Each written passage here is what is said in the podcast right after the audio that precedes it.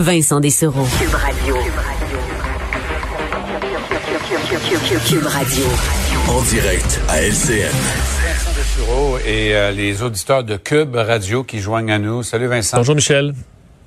Alors aujourd'hui, tu veux nous parler d'un membre de l'exécutif du Parti républicain, euh, relativement influent, quelqu'un qu'on a beaucoup vu notamment sur euh, les réseaux sociaux. Oui. Et comme beaucoup de conservateurs, qui a fait la promotion anti-masque.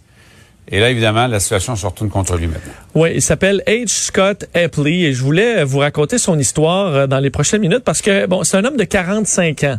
Euh, lui, effectivement, là, dans le comité exécutif du Parti républicain au Texas, euh, bon, faut dire un État qui a été euh, qui a goûté là, avec la COVID. On est à 53 000 morts au Texas. C'est immense. D'ailleurs, la montée des cas est vertigineuse là-bas.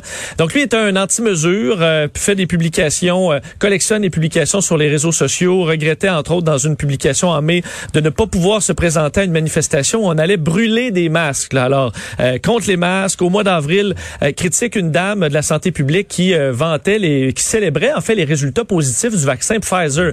Et lui a écrit tout simplement publiquement, vous êtes l'ennemi absolu des gens libres. Alors, répondez ça aux gens de santé publique. Et vendredi, vendredi dernier, là, le 30 juillet, sa dernière publication où il critique, ridiculise les vaccins sur Facebook. Alors ça, c'est vendredi, six jours.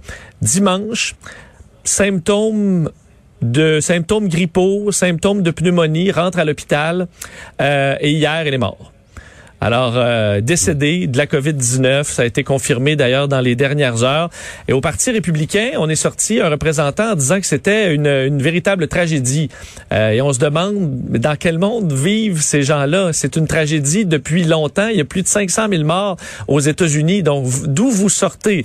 Et euh, ce genre d'histoire-là, aux États-Unis, se multiplie. Euh, on a vu d'ailleurs un populaire animateur de radio euh, conservateur qui descendait, ridiculisait le vaccin, les mesures. Ben, il est à l'hôpital. Et là, il a dit bon, ben là, euh, en revenant en onde, dès Ah, que il je vais vu la lumière, là, ben oui, ben oui, là, il dit ah, je vais vanter le vaccin. Ben oui, j'ai tout compris.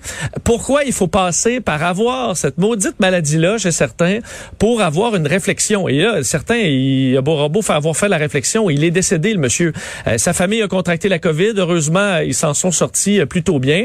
Euh, mais c'est un rappel que plusieurs euh, aux États-Unis voient ça comme de la politique, la COVID, voient ça comme un débat politique, euh, comme on débat des programmes sociaux de la gauche et de la droite.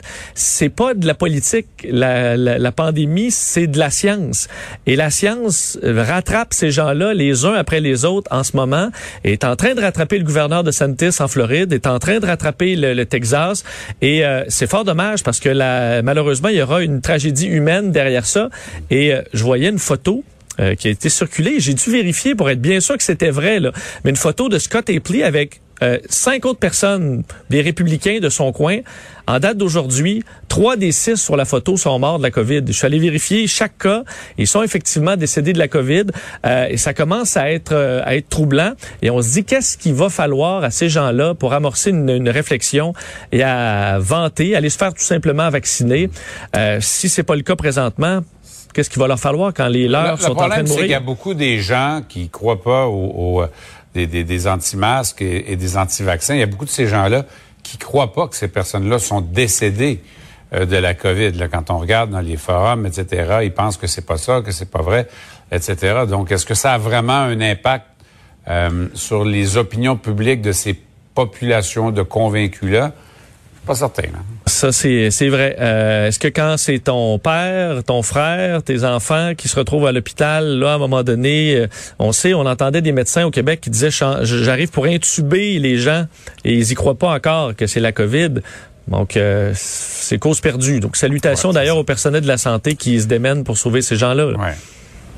Pour ça, pour plusieurs, c'est pas euh, c'est pas basé sur des faits, c'est comme une religion. hein. Les gens croient ou croient pas, et à partir de là, ça devient difficile d'arriver avec des arguments logiques. En tout cas, ça, ça suscite réflexion. Hey, merci beaucoup, Vincent. Merci- Bonne merci, Michel. à Cube. Bonne émission.